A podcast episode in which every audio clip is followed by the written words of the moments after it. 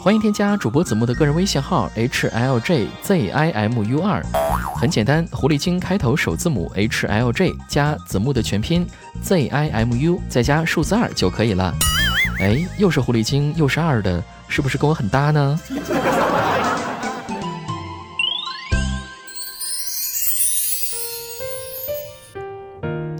很多中年男人开车回家，熄火后都会在车里坐一会儿才肯出来。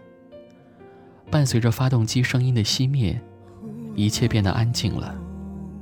他们点上一根烟，什么都不想，享受这一天中最放松的五分钟。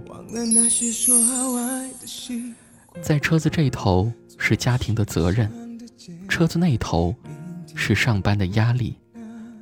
只有在车子里头，才是属于自己的空间。想到这里，我也莫名心酸起来，因为，我也是有家的男人，但是我从来都不会坐在车里，因为我没车。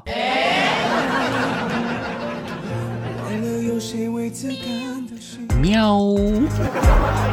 Hello，各位，欢迎在十二月份收听由喜马拉雅独家出品的《去你的段子》，我是虽然没有车，但是也要装作一名老司机的主播子木。再过几天呢，就到了农历大雪的节气啊，可以说天气是越来越冷了。所以呢，在节目的一开始，怎么要友情提示一下大家：呃，有男朋友的要抱紧男朋友，有女朋友的要抱紧女朋友。而我呢，大家就不用管了，因为我根本就不冷啊。也可能是因为我既有男朋友又有女朋友的关系吧。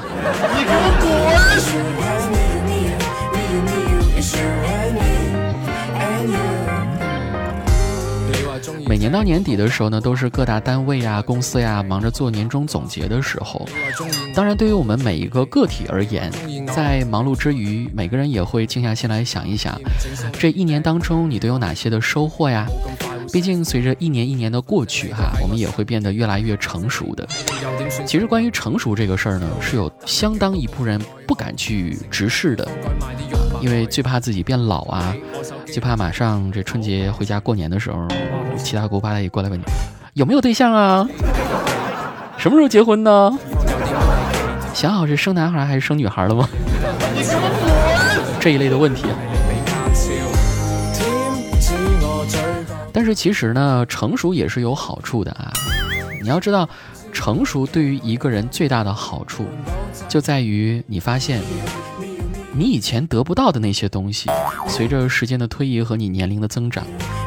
你现在也不再想要了，这就说明你变得成熟了。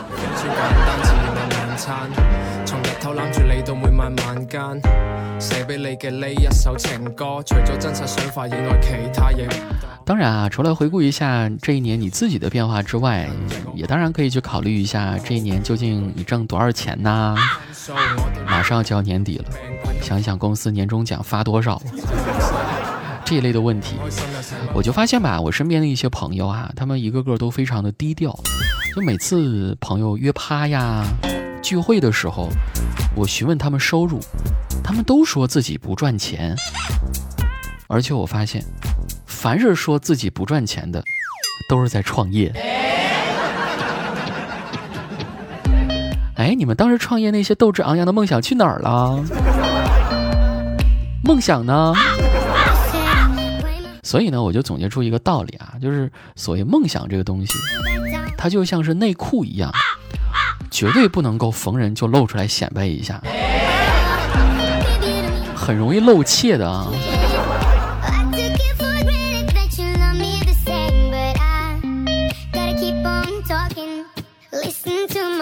除了总结工作和收入之外呢，当然我们也要审视一下这一年的感情经历了。我知道，可能每次说到这个问题的时候，那都是大家的痛点呢。你会发现，随着一年一年过去，特别是单身的朋友，他们对于找寻真爱这件事儿已经变得越来越不坚定了，睡眠质量也变得越来越不好了。因为自从我公布个人微信号以来嘛，每天早上起床的时候，我都会看到有好些朋友在前一天晚上半夜啊。有发各种各样比较痛苦啊、寂寞呀，失眠呀这一类的动态啊，有的时候我也会去主动关心他们，你们究竟遭遇了什么呀？从而呢，我就总结出了今天节目啊，我想跟大家说的第二个道理，那就是每一个晚上睡不着的人，其实内心里都住着一个想睡而又睡不到的人。是不是觉得好扎心呢？说完了单身的朋友，我们再来说说已经有女朋友的人啊。讲真，你们千万别以为有了对象之后，人就会变得多么多么的幸福啊，多么多么的浪漫呀。其实不然，因为一段好的感情，它是需要两个人不断去相互磨合和相互适应的过程。可能有些男生深有体会。就不管你做了多少，也不管你爱的有多深，女朋友还是会抱怨你。哼，你都不懂我，你都不了解我，你都不想我，你都不爱我。呃，当然啊，作为主播来讲，我女朋友也经常向我抱怨，但是她向我抱怨的内容和你们的不一样。她会跟我说：“子木，你等会儿。”啊？怎么了呀？怎么了？你压到我头发了，你压到我肉了，讨厌了！哎呀，我讨厌了。其实呢，在很多的脱口秀节目当中，可能大家更多听到的是主播在调侃某某男生啊、单身狗啊、啊表白多白表啊。这一类的段子，但是很少会听到说女生单身的问题。在我的微信当中呢，就不乏有一些女士哈，她跟我们说了，呃，她的一些情况。其实我知道，就真实情况呢，就他们已经觊觎我好久了，你给我滚，就想跟我搞对象，但是我还要装作什么都听不懂的样子。站在上帝视角啊，去听他们来讲自己的情感经历嘛。我发现绝大多数女生还是条件相对来说比较优质的。她们问我最多的问题就是：子木，你说为什么我条件这么好，但还是单身狗呢？你说我又不好意思一对一呀，跟他当面去说什么哈？好在我在节目里是可以说的。为啥那么多优质女生还单身？真相就是，你自以为要比你看不上的那些异性要优质。而你看得上的那些异性，他并不觉得你优质啊！哎，你说我要是把这么扎心的话单独跟他们说，他们会不会打死我？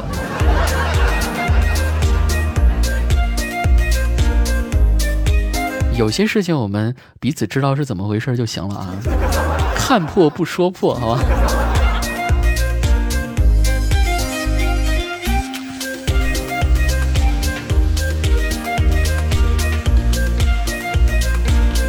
其实呢，现在在很多城市的相亲角，爸爸妈妈给儿女物色对象的时候呢，都会在心里暗暗的打分的啊。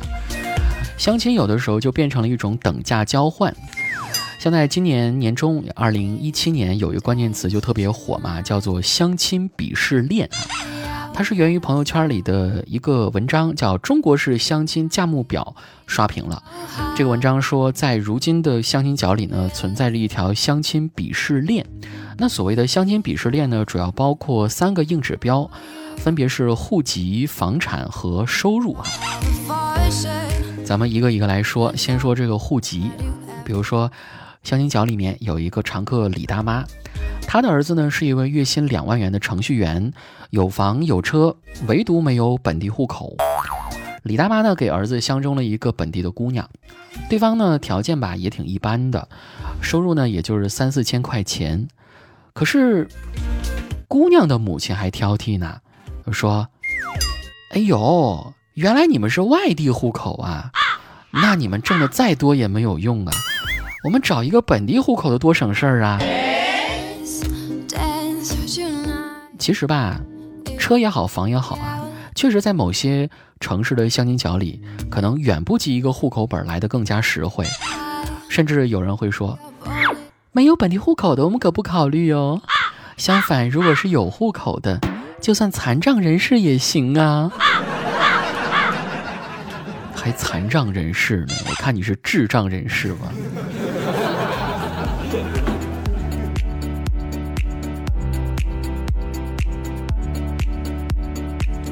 此外呢，房子也有房子的鄙视链呢。城区房主看不起郊区房主，学区房看不起非学区房，住楼房的看不起住平房的，还有三居室看不起两居室的。所以说，在相亲角里面，凡是有房子的大妈，那完全属于是 VIP 级别的，特别自豪哈。哎呦，我跟你讲哈，我们家搬迁呀，得了三四套房子呢。我跟我儿子说了，条件不好的姑娘千万不能找啊。你说万一图个啥的？这以后日子可咋过呀？而边上没有房的大妈听了这话可就不乐意了。切，房子多有什么了不起啊？指不定在哪个郊县呢。嘿，真是的。哎，如果说你真能娶到儿媳妇啊，你还往这跑干嘛呀？还相什么亲呐？哎，不过这大妈说话，我觉得话糙理不糙啊。你相亲不谈现实，还谈什么呢？你说俩人都到了相亲的地步，谁还去谈理想、谈爱情啊？其实这就是，呃，每个人有每个人选择交友的方式，对吧？反正我个人是觉得啊，如果说是以抱着相亲为目的的交往，那多少会略显尴尬一些。我还是比较喜欢日久生情的啊！你别问我是哪种日。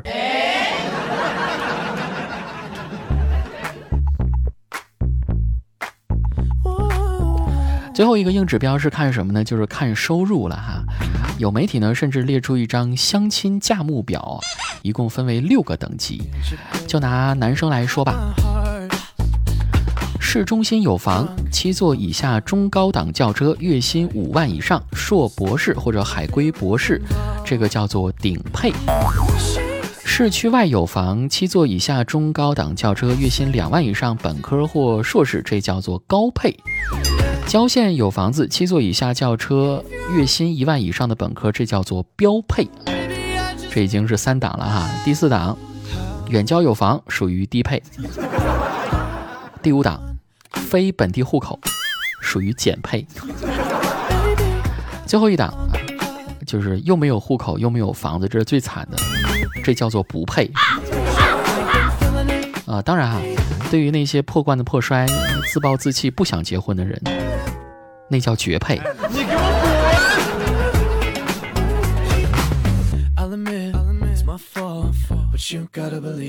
刚刚大家听到的呢，只是媒体报道当中相亲鄙视链的一些硬指标哈。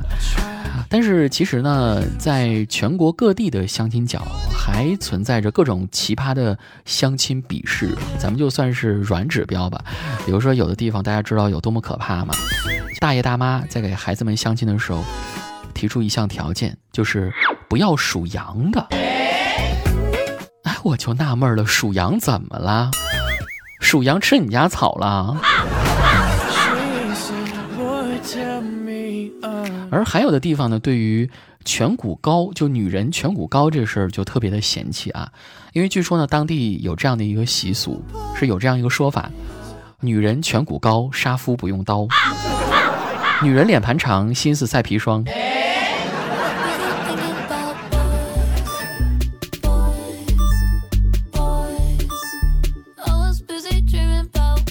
其实呢，相亲鄙视链最大的问题就在于人们都忘记了，相亲最重要的是相人，人要比房子、户口、收入更加的重要。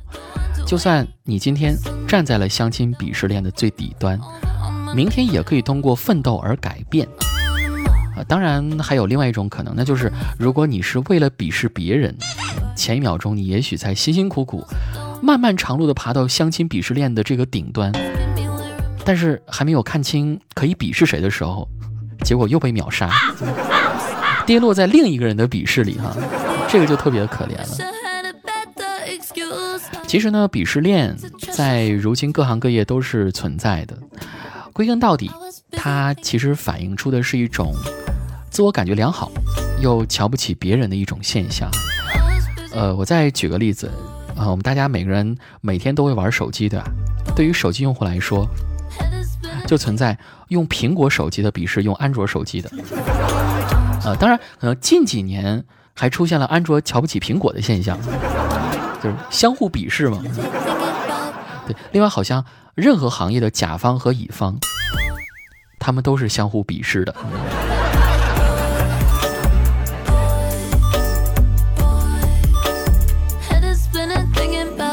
前一段时间，我好像还看过一张游戏鄙视链啊，因为我不怎么玩游戏，呃，它大概意思呢就是玩网游的瞧不起玩单机的，玩麻将的瞧不起玩纸牌的，玩围棋的瞧不起玩五子棋的，是吧？可以说鄙视无处不在。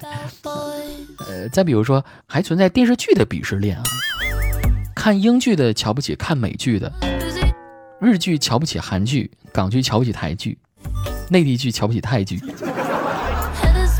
听说在足球联赛界也存在一种鄙视链，看英甲的瞧不起看英超的，德甲瞧不起意甲，中超瞧不起中甲。这个有好多同学都在上大学是吧？其实，在在大学学科里面也是存在一种鄙视链。据说理科生瞧不起工科生，文科生瞧不起体育生啊，还有艺术生。而更加有意思的是，就算同为大学二本的学校，都是存在有鄙视链的。因为有一种二本学校，它永远号称自己马上就要升一本了，而往往这一类学校的学生都非常有优越感。以至于这种优越感能够一直持续到他上大学毕业为止。可惜那个时候学校还是没有被升为一本呢，这是一件特别可悲的事情。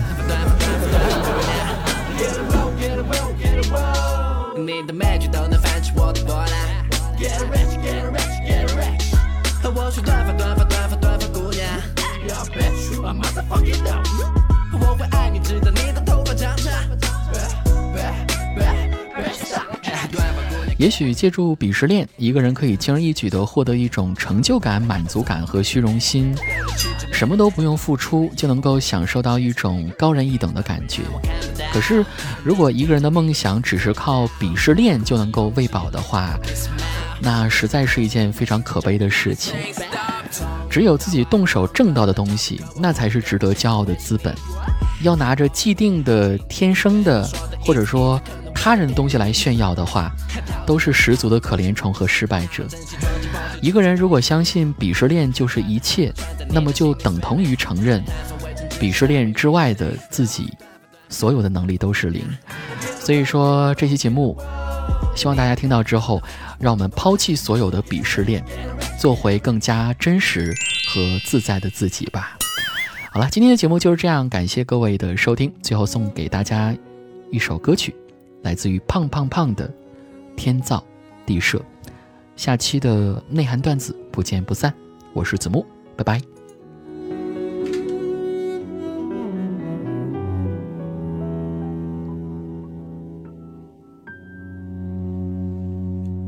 曾几何时，我们还不断计较着是非，也没想过最后谁会成为谁的谁。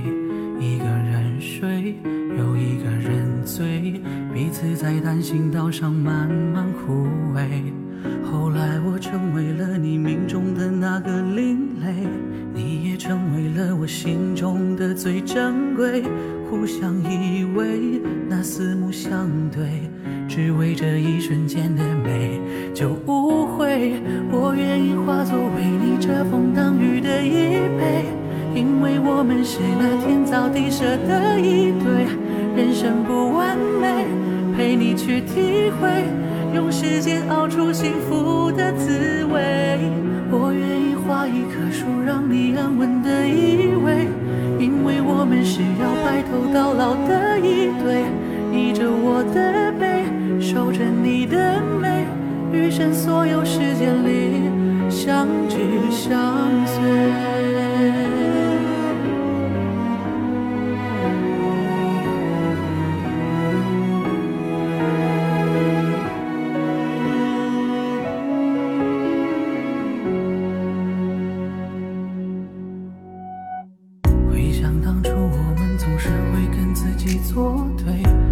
习惯了夜深时候不需要人陪，独自流泪，又各自后悔，去品尝爱情那孤单的滋味。后来的我们也总算是慢慢的学会，在余生的日子里互相定了那称谓，不再后退，